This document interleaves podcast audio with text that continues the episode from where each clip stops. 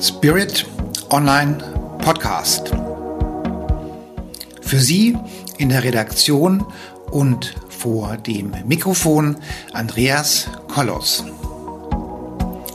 Wie du den Spirit für dein Leben nutzen kannst, das erfährst du hier im Podcast. Damit du keine Folge versäumst, abonniere den Podcast gleich und freue dich auf spannende, unterhaltsame Themen hier im Podcast.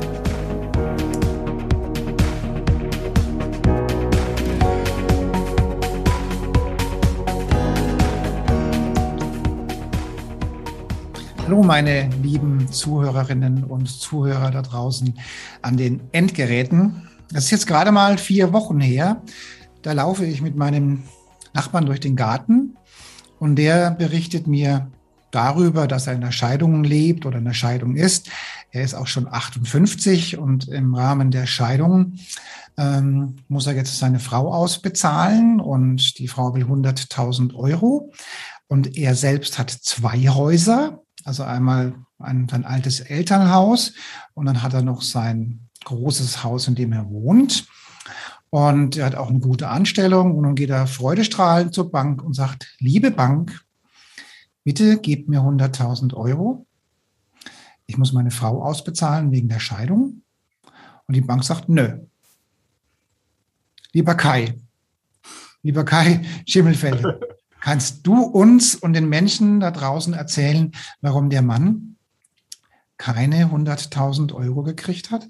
Richtig. Wir reden heute über Banken und über die Kommunikation mit den Banken und wie Banken ticken. Lieber Kai, kommen wir zurück zu unserem Beispiel.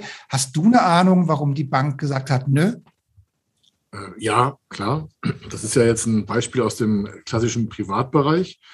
Äh, wir machen ja im gewerblichen Bereich die gleichen Erfahrungen. Und zwar an diesem Punkt kann man, das ist jetzt ja sehr, sehr, sehr, ich will nicht sagen schon sehr einfach, aber das Alter ist hier leider, und das ist nicht diskriminierend gemeint, äh, ein ausschlaggebender Punkt, der ist 58. Und äh, da, das ist halt kein No-Go für, für äh, Geldbeschaffung, sondern die Vorgehensweise ist da eine andere.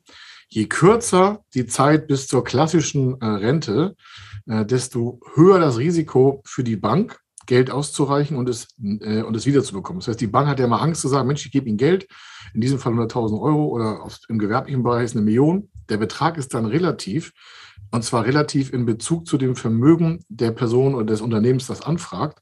Und die Regularien sind alle ähnlich. Dieser Mensch hat halt eine mögliche Lebenserwartungszeit. Und der ist jetzt schon in einem Bereich, wo keine Bank so aus dem Stand sagt, klar, Sie haben da zwei Häuser, eins können wir ausbezahlen. Die wollen wissen, wie kommt das Geld zurück. Das ist immer die, die elementarste Frage überhaupt. Banken fragen immer, wie kommt das Geld zurück? Wie, wie, wie schafft das Unternehmen Umsätze oder wie schafft diese Person die Möglichkeit, wieder uns das Geld zurückzugeben? Hat er Mieteinnahmen, hat er ein privates Vermögen, was wir als 100% Sicherheit bekommen können? Hat er noch ein Unternehmen? Ist er irgendwie beteiligt? Was, was können wir bekommen von der Bank, wenn es jetzt nur so um Kreditbereiche geht? Es gibt ja noch viel mehr Möglichkeiten, aber wenn es um den Kreditbereich geht, ist das immer eine Frage, also das Alter, um, äh, weil du gesagt hast, 58. Und natürlich ist das eine Krisensituation. Und Krisensituationen sind bei Banken immer ein ganz sensibles Thema. Ja, und wir reden, wie gesagt, heute in unserem Podcast wirklich darum, über den Umgang mit der Bank. Und lieber Kai Schimmelfelder, du bist der Experte in dem Bereich, ähm, jetzt vielleicht nicht unbedingt bei den Privatmenschen, mehr im Businessbereich. Und ich bin froh, dass du heute dabei bist, weil ich glaube, dass viele Menschen einfach keine Ahnung haben, wie eine Bank tickt. Ja, die Mechanik Und, ist auch die gleiche. Bitte? Die Mechanik ist auch die gleiche. Also ob ich jetzt als hm, der, der Mensch könnte, dieser 58-Jährige könnte ja auch sagen, ich brauche 100.000 Euro für eine neue Gründung. Ja, ja. Das kommt ja. ja. öfter vor. Aber ich wollte dich nicht jetzt unterbrechen, entschuldige. Ja, also uns ist wichtig, dass, dass wir einfach mal ein gewisses Bewusstsein unserer Zuhörer ähm, entdecken, wie, wie tickt denn die Bank oder was braucht die Bank oder wie entscheidet die Bank. Also die Bank ist ja schon lange nicht mehr die Bank an deiner Seite, Exakt. Und sie ist auch nicht deine Hausbank und die ist auch nicht dein Freund. Das muss sie auch nicht. Nur du als Kunde bei der Bank solltest dir darüber im Klaren sein, dass die Bank Geld verdienen will, Geld verdienen muss. Die Bank ist nicht dein Freund. Also wenn, wenn man in die Kommunikation mit der Bank geht, sollte man sich dessen bewusst sein, die Hausbank, die Bank an ihrer Seite, die gibt es nicht mehr. Stimme ich dir 100 Prozent zu. Ist aber auch, wie du das auch schon ordentlich gesagt hast, das ist natürlich das eine, das Marketing und Werbe, ähm, mal, die Lautstärke, wenn, wenn eine Bank in der Werbung ist, ja, wir machen den Weg frei und wie sie alle heißen. Aber am Ende ist ja der Weg, den man da frei macht, wieder mit Arbeit verbunden. Wenn also eine Bank ja ein Geld gibt oder einen Weg frei macht oder wie du es auch nennen möchtest, gibt da genügend Werbeaussagen, dann hat das ja etwas mit, mit Tun zu tun von der Bank und zwar auch mit Risikoübernahme. An dem Beispiel von gerade eben zu bleiben, das könnte auch ein 24-jähriger Gründer sein. Mhm. Und die beiden Häuser gehören nicht ihm, sondern die gehören äh, seinen Eltern. Mhm. Dann hätte der die gleichen Schwierigkeiten.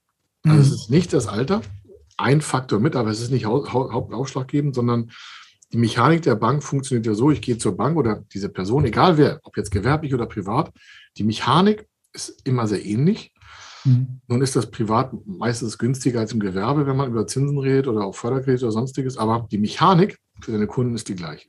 Egal, mhm. wer zuhört, ob angestellt, äh, Solopreneur alleine, selbstständig, äh, Familie, ist immer das Gleiche. Gewerblich, tätig, unternehmerisch. Es wird geguckt von der Bank. So, da ist der Firmenkundenberater. Und das ist jetzt eine ganze, ein bisschen was erläutern, damit deine Zuschauer das auch total, und Zuhörer, Entschuldigung, das auch für sich nutzen können. Ich möchte jetzt, dass das wirklich im Kopf bleibt, denn das hilft ihnen ungemein. Wir machen das dann den ganzen Tag, aber für jemanden, der es nicht gelernt hat, ist es vielleicht ein bisschen abstrakt.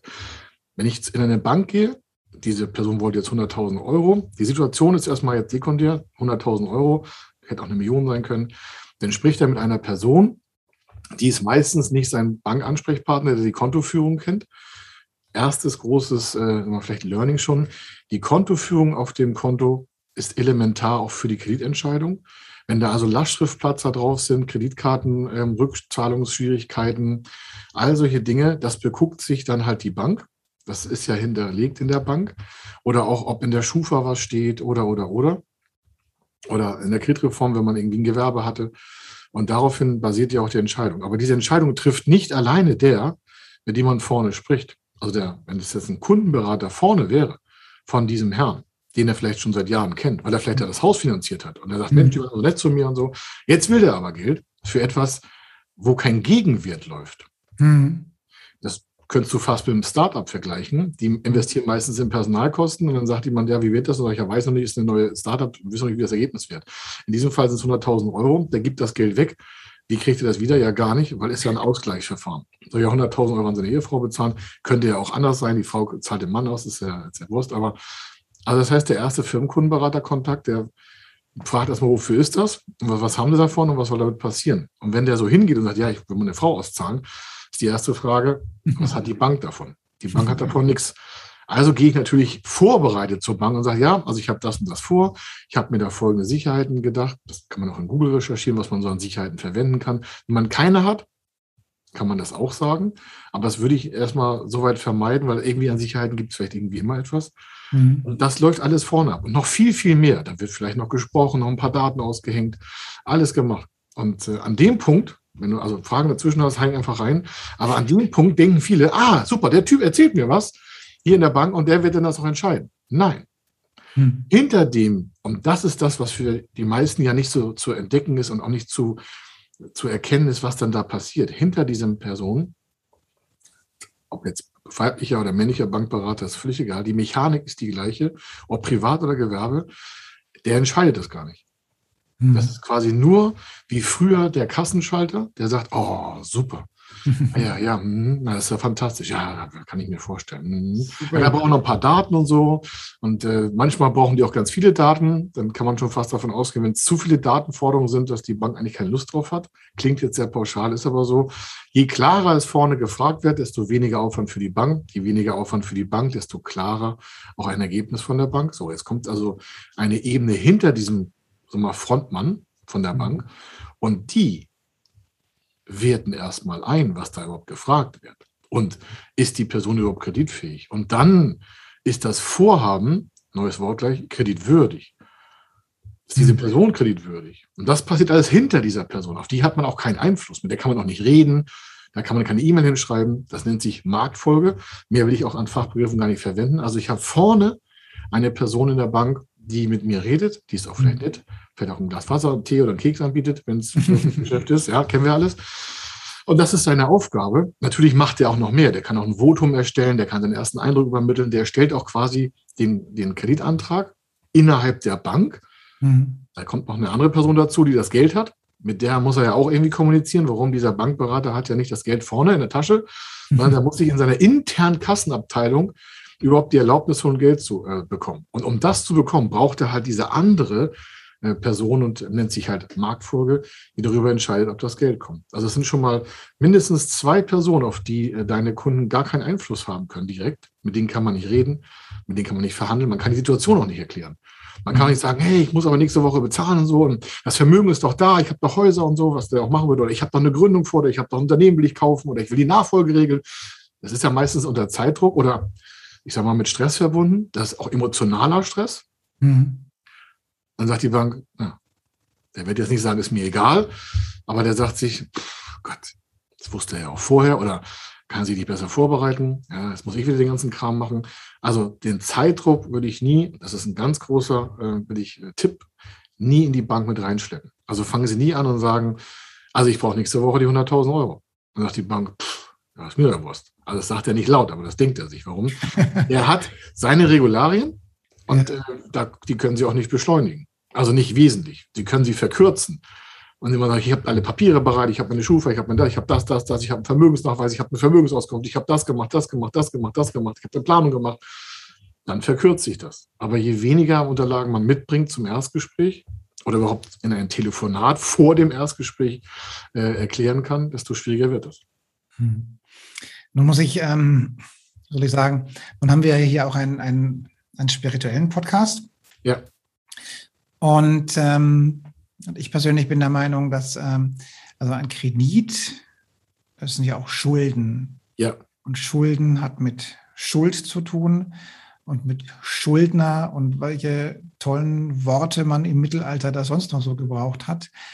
Und ähm, deswegen bin ich ja der Meinung, das sollte man so weit es irgend geht grundsätzlich vermeiden. Ja, ich persönlich finde zum Beispiel, dass eine allein eine Kreditkarte schon kritisch. Ja. ja also ähm, Debitkarten, das ist meiner Ansicht nach ziemlich, ziemlich cool, weil das ist ja schon separiertes Geld, ja.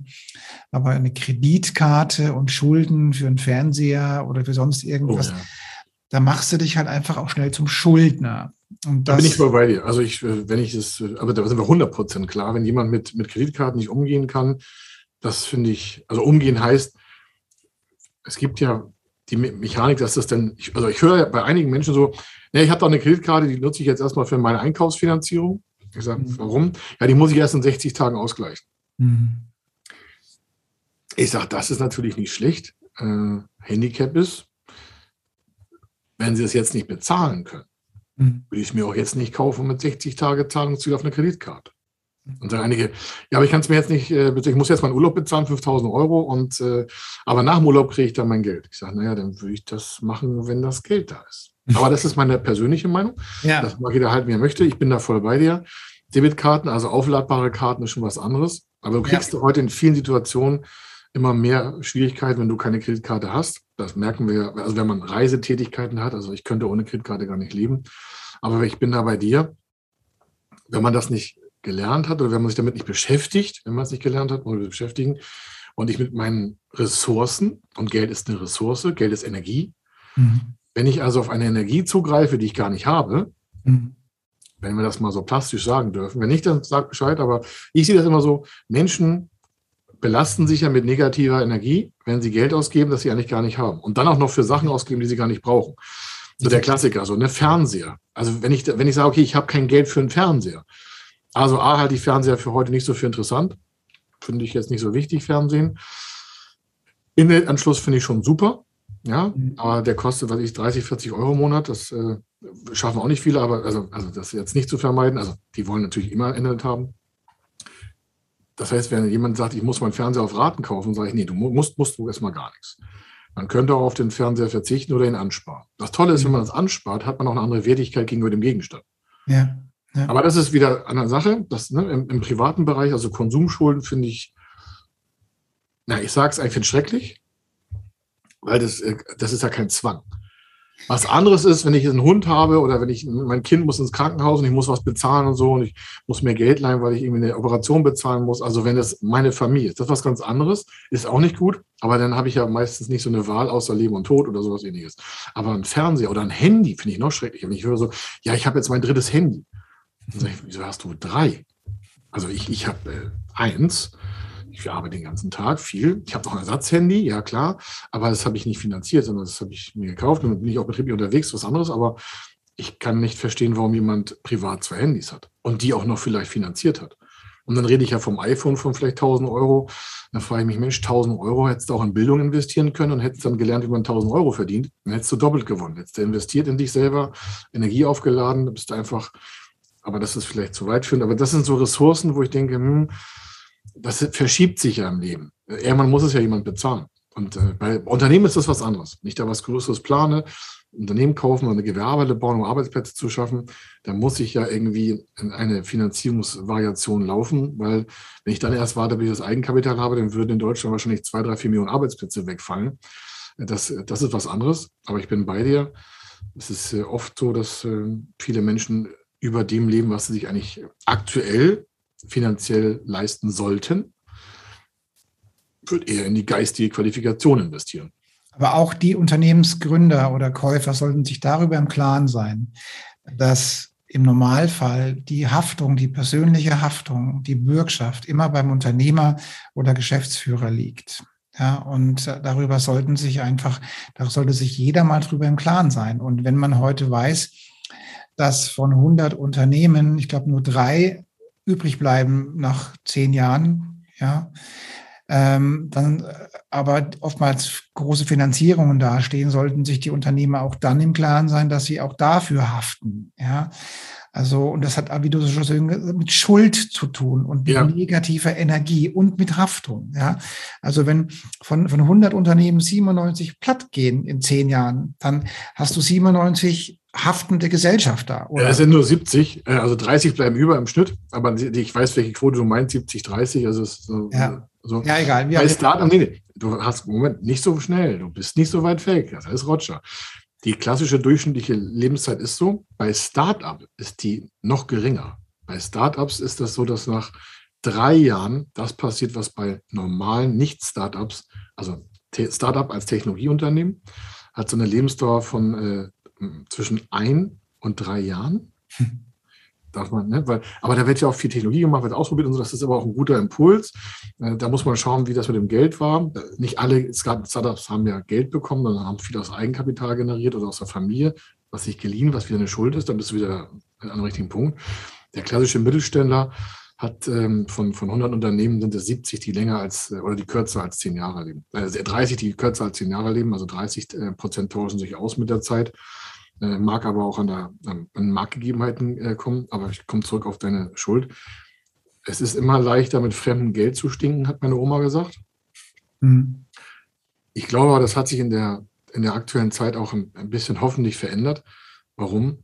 Dieser Gedanke ist natürlich von der von der Verantwortung her sehr weit weg. Wenn ich natürlich, wenn ich als Mensch sehr viel Geld von anderen habe und mir dessen der Verantwortung nicht bewusst bin, das auch zurückzuführen oder dafür zu sorgen, dass es mehr wird, um es dann zurückführen zu können, dann finde ich, ist das äh, ein ziemlich lässiger Gedanke. Lässig in Form von äh, überheblich und auch nicht, Verantwortung, äh, auch nicht verantwortlich. Ähm, das mögen wir auch nicht. Also wir merken ja schon, wenn wir Anfragen haben von größeren Projekten, und wir, wir machen ja im Regelfall alles über eine Viertelmillion, da reden wir immer von Kapital dann merkst du schon, ob jemand angetrieben ist, das umzusetzen und es anderen besser gehen zu lassen oder sich dazwischen zu finanzieren. Das ist schon mhm. was anderes als unternehmerischer Teil.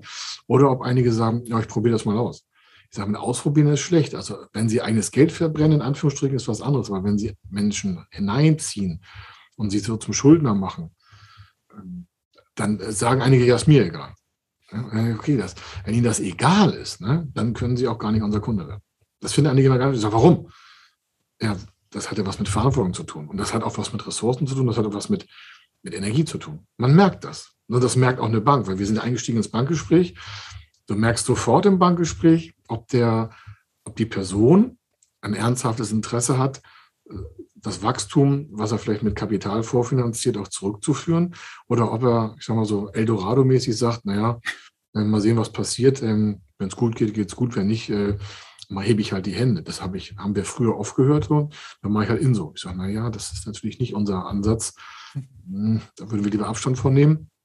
Hat sich schon verbessert, wesentlich. Also hören wir eigentlich gar nicht mehr.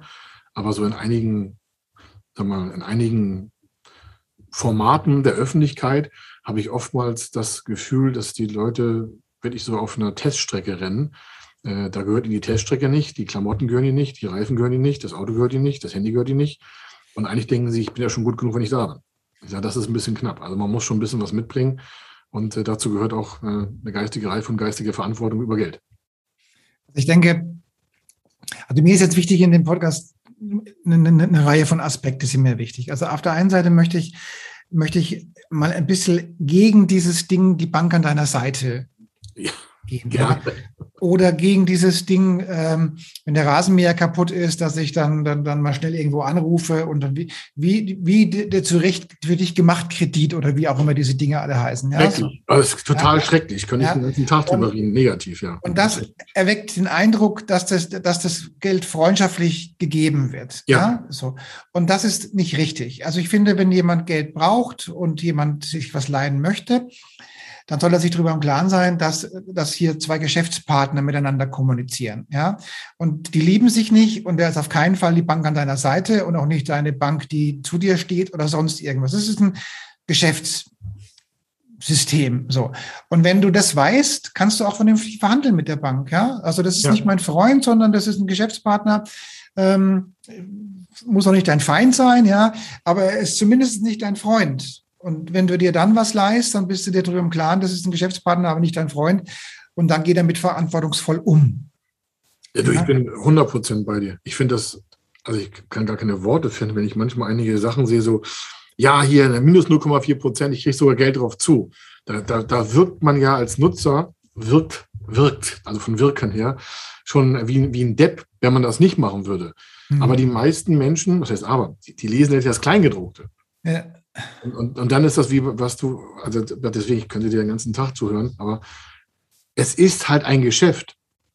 Ja. Ne? Und wenn man, wenn man das hochhält und das nicht irgendwie denkt so, naja, ist ja billig, dann ist ja kein Grund, sich einen Kredit aufzunehmen, weil es billig ist. Die Frage ist, wofür wird es eingesetzt? Aber ich kann dir das den ganzen Tag zuschauen. Ja. Und wie gesagt, ähm, Energie, Geld ist Energie. Ja. Und, und Energie bewegt irgendwas. Und wenn ich eben mir auf der, irgendwo Geld leihe, um irgendwo was zu bewirken, ja, dann kann ich, dann ist es einfach schön, auch in der, in, vielleicht, wenn man sich, wenn man sich ein Haus oder was weiß ich oder irgendwas, dann, dann, dann baut man irgendwas oder macht irgendwas oder so oder im Unternehmen, man kauft eine Maschine oder sonst irgendwas, ja. Dann muss man sich darüber im Klaren sein, man leiht sich Energie. Aber man wird aber zum Schuldner und zum Abhängigkeitsmensch, ja. Ja, total. Und mir ist einfach nur wichtig, dass die Leute sich darüber im Klaren sind, was es bedeutet, wirklich einen Kredit zu nehmen. Ja? Und ähm, aber lass uns nochmal zurück zu dem Ding kommen, wenn jetzt der Mensch jetzt mal wirklich einen Kredit möchte. Mhm. Und wie tickt die Bank und wonach ähm, entscheidet die Bank und welche Faktoren sind da wichtig? Das ja. ist auch was für unsere. Das, das passt fast nahtlos an dem wir über dieses Vereinfachen von Geld zu bekommen über die Fernsehwerbung oder über Internetwerbung. Ne? Du hast ja ein paar angedeutet, wollen ja jetzt auch kein Bankenbashing machen, obwohl das manchmal angebracht ist. Wir sind auch sehr kritisch. Das ist ja so ein Konditionierungsverhalten. Du sagst, an was macht die Bank das fest? Welche Parameter gibt es? Schauen wir uns das mal aus der Bankensicht an. Die bewerben im Fernsehen, jetzt mal, um nur ein Medium zu nennen, das wirkt ja so, als wenn an jeder Ecke, also heute Abend ist kein Problem, ne? gehst zur Bank, holst ja 1000 Euro, kriegst auch Geld drauf zu, ist gar kein Problem. Kauf dir, was du willst, mach dir ein schönes Leben. So wirkt das ja manchmal. Mhm. Und deswegen ist auch, äh, was ich total erschreckend finde, der Privatverschuldungsgrad hat sich in der äh, Corona-Zeit äh, fast verdoppelt. Oh, wow, tatsächlich? Ja, das ist, äh, finde ich ganz schrecklich. Also das finde ich persönlich, ich sage, Mensch, habe meine Frau gefragt, gesagt, du hast die Zahlen mal gelesen, sag ich, Mensch, nun machen wir ja keine Privatvermittlung und Kredite. Aber das ist natürlich schon ein Indikator davon, wie lässig Banken mit Geld umgehen. Ja, wie kommt das? Wie kann sich so eine Bank das leisten? Wenn ich vorher gesagt habe, die wollen Verantwortung und Du hast ja ein Beispiel gebracht, denn dann hat er kein Geld bekommen und so. Wieso geht das? Naja, ob ich 100.000 Euro haben will von einer Person, weitere wirkliche Erkenntnisgewinne jetzt für dich und deine Zuschauer. Es ist einfacher, 100 Menschen 1000 Euro zu geben. Mhm. Ist das Risiko viel kleiner. Deswegen werben die mit so Kleinstkrediten bis 1000 Euro. Oder zeigen, so kriegen sie 50, 5000 Euro für 100 Euro im Monat oder sowas. Da wird ja sehr viel klein gemacht. Also da wird ja die Summe dann in Raten gewertet und dann ist die Rate nur 80 Euro. Und dann springen Menschen drauf an zu sagen, ach, die 80 Euro kann ich mir leisten. Mhm. Und das ist natürlich total Trug, äh, ein Trugschluss. Warum? Ist man erstmal in so einer Schuldungswelle drinne, und das zeigen ja auch die Daten, dann bleibt man da drinne. Und warum ist man da drinne? Ja, weil die, jetzt ist jetzt sagen einige, naja, Sie können ja der Bank jetzt nicht den Vorwurf machen, dass Sie ähm, das Geld alles freigeben. Ich sage, naja, eine Bank verdient damit Geld, dass sie Zinsen für Geld bekommt, was sie verleiht. Hm. So, das ist das Erste. Wenn also eine Bank ganz viel Werbung macht, dann verleiht, will sie Geld, also für Werbung, für Kleinkredite, so was ich 1000 Euro, 5000 Euro, dann nehmen ganz viele Menschen vielleicht das Geld in Anspruch, weil es schon so on vogue ist, weil das ja alle machen, weil es ja jetzt hoffähig. Es ist jeden Tag im Fernsehen und alle berichten da drauf, dann guckst du noch ein bisschen bei Instagram, alle haben tolles Handy, alle fahren in Urlaub, alle sind in Dubai, ähm, alle fahren Ferrari, das ist ja, ne? alle sehen gut aus, alle Ferrari, alle Dubai, alle Flugzeug, alle Handy, alle Schmuck, alle, alles. Die Wirklichkeit sieht aber anders aus. Mhm. Ja, weil das sind nur Momentaufnahmen also wir nennen selektive Wahrnehmung. Das heißt, das ist vielleicht eine oder zwei Sekunden aus dem Leben eines Menschen. Und darauf zielt auch natürlich so eine Bank ab. Das ist jetzt kein Bankenbashing, aber das ist deren Job. Die verdienen mit den ganz vielen kleinen Beträgen viel mehr als an einer Person für 100.000 Euro. Okay. Sagen dann die Zuhörer vielleicht, ja, das ist doch tausendmal mehr Aufwand. Sag ich, nee, das macht ein Computer. Mhm. Dieser Mensch mit den 58 Jahren, das macht vielleicht auch ein bisschen der Computer, aber zu 80, 90 Prozent ist das händisch. Warum? Da werden Individualdaten bearbeitet. So ein 1000-Euro-Kredit aus der Fernsehwerbung, mal kurz angerufen, im Internet kurz gecheckt, sind Sie kreditfähig? Ja, klar, hier kann Sie Geld abhoben. Ja, das ist ja innerhalb von, von zwei, drei Tagen ist das ja ausgezahlt. Wie geht das so schnell? Da sitzt eine KI hinter, eine künstliche Intelligenz. Die, die, die checken das automatisch. Da sitzt kein, händischer, kein Mensch mehr, der das händisch prüft. Und weil da halt kein Mensch mit einem Wertesystem hintersteckt, fließt das Geld. Und die Bank macht damit dann natürlich einen Cash. Und die Menschen, die das nutzen, wenn die erstmal Kredit genommen haben, und jetzt kommt das wirklich perfide, wenn die Geld genommen haben, das ist dann, hört sich halt manchmal für einige wie eine Droge im Privatbereich. Das Tolle ist aber, der Dealer, ich weiß, es hört sich ganz schrecklich an, aber ich mache das Bild mal auf, merkt, Mensch, das ist ein toller Abnehmer, dem gebe ich noch mehr. Es ist wirklich so, wenn man erstmal kreditfähig ohne Leistungsstörung genutzt hat, das heißt, ich habe einen 1000 Euro Kredit genommen und habe den vereinbart an die Bank gezahlt, dann sind diese Menschen natürlich total sensibilisiert auf dieses Thema und die Bank sagt sich, oh, wer einmal Kredit nimmt, nimmt auch ein zweites Mal Kredit. Wollen Sie nochmal noch mal 1000 haben? Wollen Sie nicht nochmal 1000 haben? Ach, das haben die zurück, das kriegen Sie auch so wieder hin. Dann wird ja selber schon suggeriert, ach, das kriege ich hin. Die 80 Euro Rate im Monat oder 40, das schaffe ich schon. Mhm. Aber manchmal ist auch der Krug dann kaputt. Dann geht er nicht mehr zum Brunnen und kann man kein Wasser mehr schöpfen, weil vielleicht Kurzarbeit, mhm. Arbeitsverlust, Wirtschaft ändert sich oder mit neuen Kosten kommen auf einen zu. Ne? Familie muss irgendwas sich einen Ranzen kaufen, die Kinder haben Anforderungen in der Schule der Lebenspartner irgendwelche Veränderungen. Und dann hast du da so eine Schuld, wie du sagst, auf deinem Konto monatlich abgebucht. Mhm. Und wenn deswegen dann vielleicht Leistungsstörungen auf dem Konto laufen, dann sagt die Bank nicht, genau wie du sagst, ach, da stehen wir an ihrer Seite. da regeln wir was drauf. Aber das, was du sagst, wurde ja schon von einer Bank schon wieder als Asset, also als Vorteil genommen. Du siehst ja aktuell eine Bank, die sagt, die haben sich gerade einen Kredit genommen, kann man in der Werbung aktuell sehen. Und äh, dann geht irgendwie ein Zaun kaputt und dann sagen sie, ach, kein Problem, dann schieben wir die Raten einfach nach hinten. Da ist die Schuld ja nicht weniger. Dann wird bloß die Rückzahlung verschoben. Dieser Mensch ist weiter verschuldet. Er hat weiterhin Geld von anderen Menschen genommen für etwas, was er vielleicht hätte gar nicht leisten und kaufen können. Also wir sind schon sehr, sehr, sehr, sehr, sehr kritisch bei solchen Bereichen. Das ist aber auch im Gewerbe so. Im Gewerbe hat es bloß einen Vorteil. Da wird dir kein Geld hinterhergeworfen. Also keiner, doch, es gibt Großkunden, die haben so viel Vermögenswerte, da würde die Bank gerne Geld reindrücken, positiv. Ja, also wenn du ein Unternehmen hast, das hat, was ich 30, 40 Millionen Euro Umsatz, Und äh, die haben super Zahlen, hohes Eigenkapital, hohe Gewinne, tolle Zukunft, super Innovationsprodukte. Dann ist die Bank total begeistert und würde gerne dieser, dieser Unternehmung Geld geben. Warum? Die ähm, Zukunftsfähigkeit dieses Unternehmens, auch mal im Vergleich zu dem 58-Jährigen, ist ja extrem höher.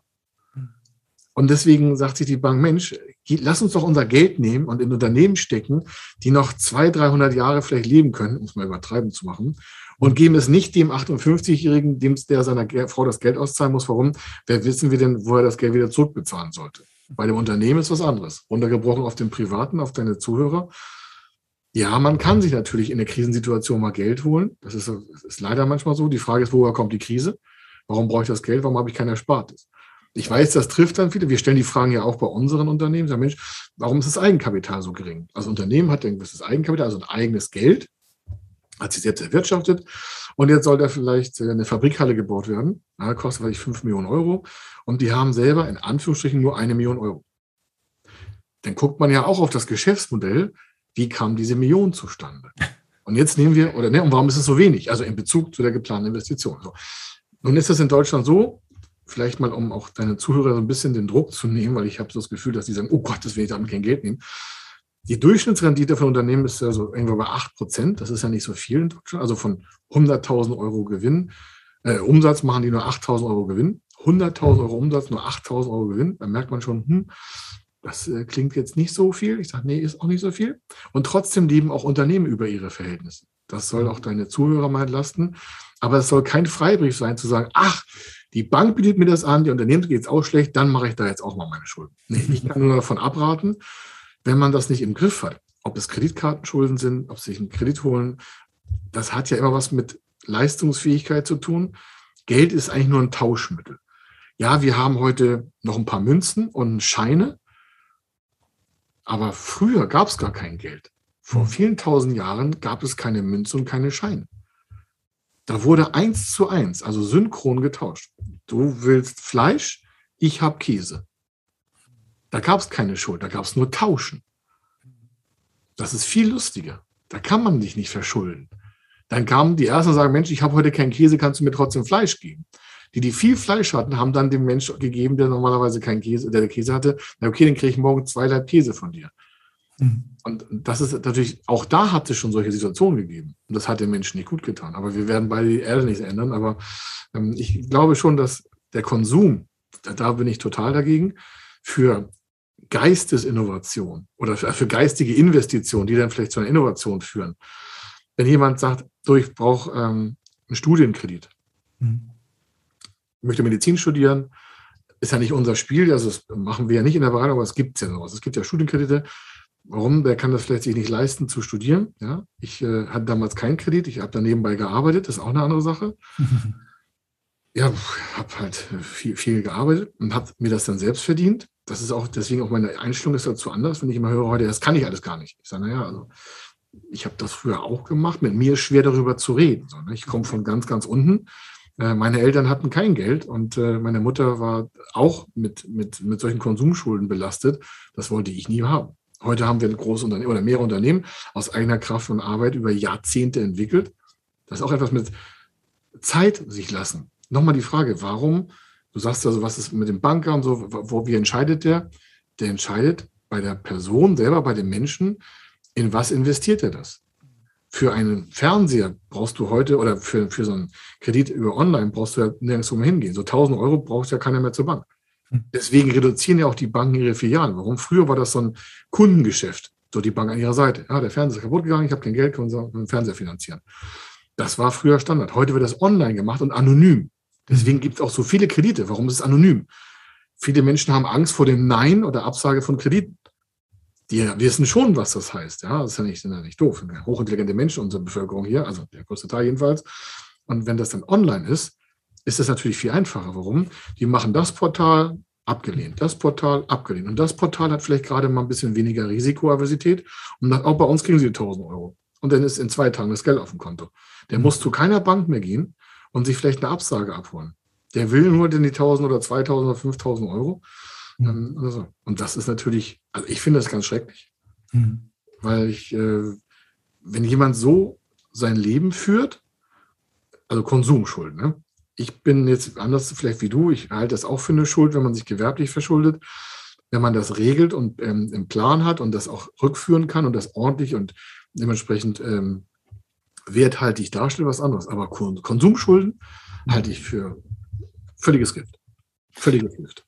Man, der Podcast soll ja auch so ein bisschen dazu dienen, ein bisschen ein Bewusstsein zu geben. Ja? Mhm. Ich meine, unsere Erziehung findet ja der Umgang mit Geld nicht statt. Weder ja, in der Schule noch in der Erziehung, noch sonst irgendwo. Ähm, warum auch immer, aber das Thema wird ja nirgendwo kommuniziert. Wenn du Glück hast, erzählen die Eltern was darüber. Ja. Ähm, also meine Eltern zum Beispiel, für meinen Vater waren Schulden ganz normal. Ja, also er, hat, er war nicht überschuldet, er hat ein Haus gebaut und was man halt so macht, mhm. drei Kinder. Also hat, ich glaube nicht, dass er, dass er jemals Geld, also dass er wirklich Probleme hatte. Aber Schulden gehörten zum Leben dazu. Das war ganz ja. normal. Man kauft ja. ein Haus, man baut ein Haus, macht Schulden. Man macht dies, man kauft ein Auto, macht Schulden. Also jetzt keine, keine Konsumschulden für den Fernseher, das glaube ich nicht. Aber, aber sagen wir mal so, man investiert was und leiht sich das von der Bank. Das war ganz normal. Ja. Und, ähm, und ich muss sagen, ähm, das habe ich ein bisschen mitgenommen für mich. Merkt mir, man auch. Bitte? Merkt man auch. Ja, und habe mir. Aber bewahr dir das bloß. Ja, ja, also ja, aber ähm, hätte, mal, ich hätte mir wahrscheinlich die ein oder andere Immobilie nicht gekauft. ja, so Immobilie ist was anderes so, ne? Wenn du, Immobilie sich verschulden, da hast du ja auch einen Gegenwert. Ich komme auf dein Eingangsbeispiel zurück. Wenn jemand sagt, ich brauche 100.000 Euro, um das und das zu tun, da ist kein Gegenwert, das ist schon schwieriger. Aber du ähm, hast da quasi Geld als Energieform in Backsteine getauscht. Wobei das war, also, also ein Schwank noch zu dem Thema. Ja? Also ich habe dann so eine, so eine klassische Ostimmobilie gekauft. Ne? So, okay. Ähm, oh, das kann auch gefährlich sein. Das, also hat, ich weiß nicht, 180.000 Euro gekostet, ne? voll finanziert. Mhm. Von der Bank gekauft und von der Bank finanziert. Dann haben sie nach ein paar Jahren, nach zwei, drei Jahren, haben sie die Immobilie neu bewertet, die sie mir mhm. selbst verkauft haben mhm. und haben gesagt, ey, so viel Sicherheiten hat die Immobilie gar nicht mehr. Ja, dann haben sie die Besicherung verändert und wollten neue Sicherungen von mir haben. Ja, ich sage, ja, ihr habt das ja noch alle, ihr habt mir dieses Ding verkauft, ihr habt es finanziert und dann seht ihr selber klar, wie ihr mit der, mit der Besicherung klarkommt. Ja, das ist das, das Handicap bei vielen durch Immobiliengeschäfte. Ja, also mittlerweile weiß ich gar nicht, was sie jetzt wert ist, aber das war halt so ein klassisches. Aber da kommen wir zu dem Kleingedruckten. Ich garantiere dir, dass in deinem Kreditvertrag dieser Passus drin stand. Bei Wertveränderung sind wir, sind wir berechtigt, Nachbesicherung zu fordern. Ja. Das, wie wir bei uns im Gewerbebereich haben, äh, das gleiche wie im äh, Privat- und Konsumbereich. Da lässt sich die Bank immer gerne so eine kleine Nummer reinpacken. Das führt uns zu dem Punkt, die Bank an deiner Seite. Ich glaube, du hast schon bei vielen heute mehr denn je auf die richtigen Knöpfe gedrückt. Denn wenn wir nur zwei, drei, vier Leute davon, ich sage ja. mal, will ich auch so bewahren, sich mit diesen Konsumschulden täglich ähm, zu freuen, dann ist das schon gut. Weil du, du siehst ja, das ist, äh, es, ist, es, ist, es ist echt nicht gut für die Menschen. Wir haben eine Verschuldungsverdopplung. Ja. Das heißt, die Haushalte haben sich mehr Schulden aufgeladen. Ja. Und das Schlimme war, es, es geht nicht um Hausschulden. Ja. Es geht um wirklich Konsum. Und das ist natürlich, ich finde das erschreckend, weil ich mich frage, was ist das für ein, als Beispiel? Weil das, die, die Schulden haben ja keine Kinder aufgenommen. Also die Schulden sind von Erwachsenen aufgenommen worden, die in einem Haushalt leben mit Kindern. Ja. Was ist das für eine Vorbildfunktion? Also ich finde es einfach schade, dass, dass, dass, dass so wenig Geldbewusstsein in der ja. Schule oder im Studium oder, oder in der Familie kommuniziert wird. Das ist eigentlich sehr, sehr schade. Ja. Und dass jeder erst die Lebenserfahrung machen muss, das ist die Bank an deiner ja, jeder Seite. muss die Erfahrung gar nicht machen. Wenn er den Podcast jetzt gehört hat, dann müsste er auf jeden Fall schon mal innehalten und sagen, Moment mal, ja. da muss ich nochmal drüber nachdenken. Also, also, das sollte auf jeden Fall jemand tun, der diesen Podcast gehört hat von dir. Ja. Der, der kann ja nicht einfach sagen, ja, höre ich mir mal an. Ja, also meine Empfehlung ist, Leute, schmeißt die Kreditkarten weg und holt euch Debitkarten. Das wäre die erste Empfehlung. Außer man lernt mit, mit Kreditkarten umzugehen und wofür der, wofür der für Wert dasteht. Aber viele vermischen das auch. Wir haben ja auch hm, so, so jung, ja, also gar nicht jung Gründer, aber wir haben ja Anfragen, die wollen dann gründen. Dann lassen wir uns ja Sachen äh, verifizieren, so wie es denn so die, die, die Inanspruchnahme von Kreditkarten und wofür. Dann sagen einige, wofür wollen Sie denn meinen Privatkonsum wissen? Ich sage ja, weil die Bank das fragt. Dann sagt, das wäre zum Thema, was macht die Bank so wichtig? Dann sage ja, die Bank wird sich angucken, wofür sie ihr Geld ausgeben. Warum? Sag ja, man kann an dem Konsumverhalten auf ihrer Kreditkarte erkennen, wo, welche Wertigkeiten sie im Leben äh, quasi, welchen sie folgen. Mhm, ja. Gibt es denn da schon mal eine Leistungsstörung? Also schon mal eine, ist schon mal eine Kreditkartenbuchung geplatzt? Ja, ja, schon zweimal. Also das ist aber ganz schlecht. Warum? Jetzt ein neuer Tipp für deine äh, Zuhörer. Das wird äh, quasi bewertet mit, mit Noten. Also wenn jemand eine Kreditkarte hat, deswegen kann das verstehen, was du meinst, von wegen schmeiß die Kreditkarten weg. Ich bin jetzt persönlich nicht so ein, Anti-Gegner von Kreditkarten. Ich liebe Kreditkarten, weil es mich weltweit in die Lage versetzt, das zu tun, was wir möchten und was wir müssen. Wenn wir unterwegs sind, brauchen wir halt Flexibilität. Und ich schleppe jetzt nicht irgendwie 20, 30, 40.000 Euro äh, mit mir im Bargeld rum. Von der Kreditkarte ist da irgendwann mal ein bisschen einfacher einen Flug buchen, weil irgendwas ausgefallen ist, umbuchen, Hotel, Nacht, weil irgendwie Flugzeug ist ausgefallen oder sonstiges oder als wir noch viel mehr geflogen sind, irgendwie eine Nachtmaschine nehmen oder irgendwas. Das ist natürlich alles nicht so einfach, wenn man irgendwie nur mit Bargeld zahlen will, weil auf dem Flughafen kannst du mit Bargeld nicht so oft bezahlen. Geht auch noch, aber nicht so oft. Also zurück zur Kreditkarte. Äh, sagen sie, warum? Ich sage, ja, die Leistungsstörung, die sie da produziert haben, da gibt es so ein Notensystem. Das ist nicht von 1 bis 6, sondern es ist nur von 1 bis 4. So, und 1 bis 4 heißt, die Varianz ist natürlich sehr eingeschränkt. Wenn du eine 1 hast, ist super. Eine 2 ist auch okay. Bei 3 ist schon schwierig und 4 ist K.O. Und eine Leistungsstörung auf dem Konto, das äh, spricht, glaube ich, nach deinen Worten, ist schon eine 3. Eine Leistungsstörung. Eine fortführende Leistungsstörung wandert ganz schnell in eine 4. Und bei einer 4 ist die Zukunft erstmal schon mal ganz schlecht. Und das bleibt ja ewig in den Daten hängen. Das heißt, wenn jemand Kreditkarten hat und sagt, ich äh, bezahle das erst nächsten Monat, dann wird es ja abgebucht per Lastschrift und dann platzt das, weil man sich vielleicht auf dem Konto wieder viel Geld mehr genommen hat und hat an die Kreditkarte nicht gedacht. Und ich glaube, das ist auch dein Gedanke. Wenn man das nicht so richtig im Gedanken hat und in Planung hat, dann bucht da die Kreditkartenfirma auf dem Privatkonto was runter. Das passiert bei gewerblichen Leuten ist das Gleiche. Also da sind wir alle gleich. Also wenn das auf dem Gewerbekonto passiert und da platzen Lastschriften, gibt es auch ein Vermerk. Passiert das zwei, dreimal, ist das ganz schlecht. Also wirklich schlecht. Da kommt keiner mehr wie früher und sagt, hier, sagen Sie mal, Schönfeder, was ist da auf dem Konto denn los? Nein, das wird stillschweigend im Hintergrund zensiert. Und wenn man dann mal was machen möchte, dann sagen sie, ja, Sie hatten da ja mal eine Störung auf Ihren ganzen Daten. Mensch, was war denn da los vor drei Jahren?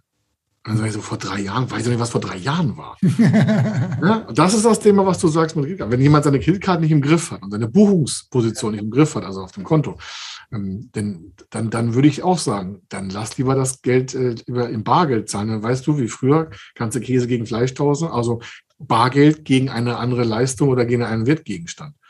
Aber das kommt halt, weil wir es alle nicht gelernt, oder die meisten haben es nicht gelernt, damit umzugehen.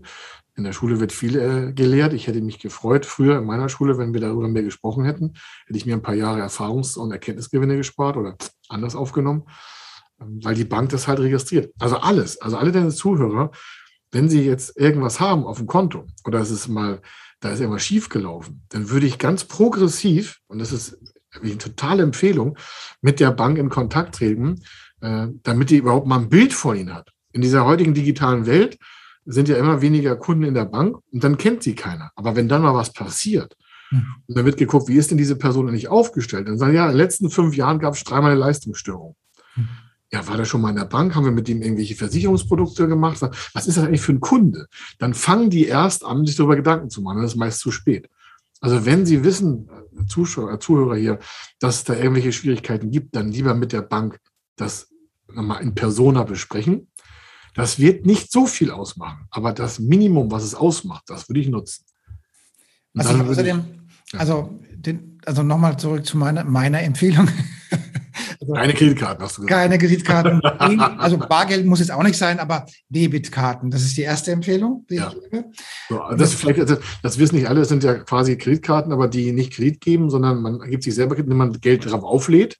Genau. Das heißt, da ist Guthaben auf der Karte, ja. aber funktionieren im Regelfall wie Kreditkarten. Ich möchte ja. aber dazu sagen, nicht alle ähm, Online-Unternehmungen ähm, oder wo man buchen kann, nehmen eine ähm, Geldkarte, also eine aufgeladene Kreditkarte, so eine Debitkarte auf Ähm, weil, mittlerweile, äh, doch mittlerweile funktioniert das wirklich gut. Also, äh, ja, das ist nicht 100 Prozent überall, weil das ist einfach technisch nicht für alle mit, nicht, weil das hat nichts mit der Wertigkeit der Karte zu tun. Einige sind gar nicht daran angeschlossen und die brauchen immer äh, quasi den, den Kreditkartengeber als Bonitätsgeber, der quasi die Bonität dann des Nutzers gesucht hat. Und deswegen sind nicht alle da. Aber die meisten machen das. Also Lufthansa äh, nutzt das auch schon. Also äh, großen Fluggesellschaften, da kann man das überall nutzen.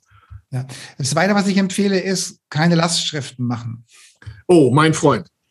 Weil wer keine du bist mein Freund, du bist mein Freund, du bist mein Genau mein Ding, sage ich auch immer. Keine Lastschriften. Bei mir Nein. hat nur, nur die komische Vodafone eine Lastschrift, ja, und der Strom, nee, nicht mal der Stromhersteller. Ich glaube, nur Vodafone hat Lastschrift bei mir, ja. So, ja. Nur die Telekommunikation, sonst keiner, ja. Das greift super in das, dann kann ja auch keine Leistungsstörung entstehen. Warum? Richtig. Wenn, wenn, wenn kein Geld auf dem Konto ist und ich kann nicht überweisen, ist das ja. zwar doppelt schade, aber auf jeden Fall hat die, ist auf dem Bankkonto keine Leistungsstörung. Richtig. Weil es bucht keiner ab und es wird nicht zurückgebucht, sondern da wird gar nicht gebucht. Ja, kriegst halt eine Mahnung, also im Zweifelsfall eine Mahnung, ja, aber keine Leistungsstörung auf dem Konto. Also liebe. Leute, Kreditkarten weg, Lastschriften weg.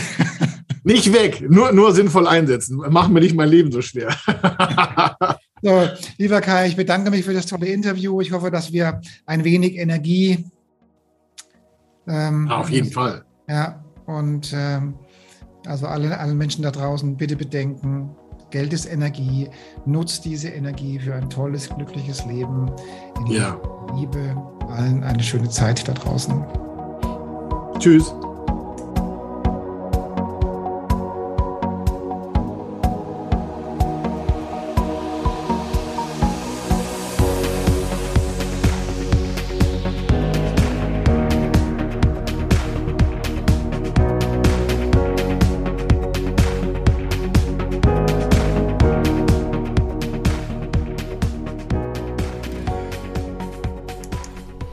Liebe Zuhörerinnen und liebe Zuhörer da draußen an den Endgeräten, ich hoffe, Ihnen hat der Beitrag gut gefallen und wir würden uns freuen, wenn Sie unseren Podcast abonnieren würden.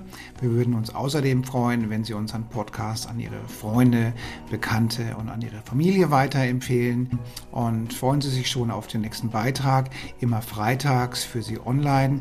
Das war Ihr Andreas Kollos hier in der Redaktion und vor dem Mikrofon. Ihnen und Ihren Lieben eine schöne Zeit. Bis zum nächsten Podcast.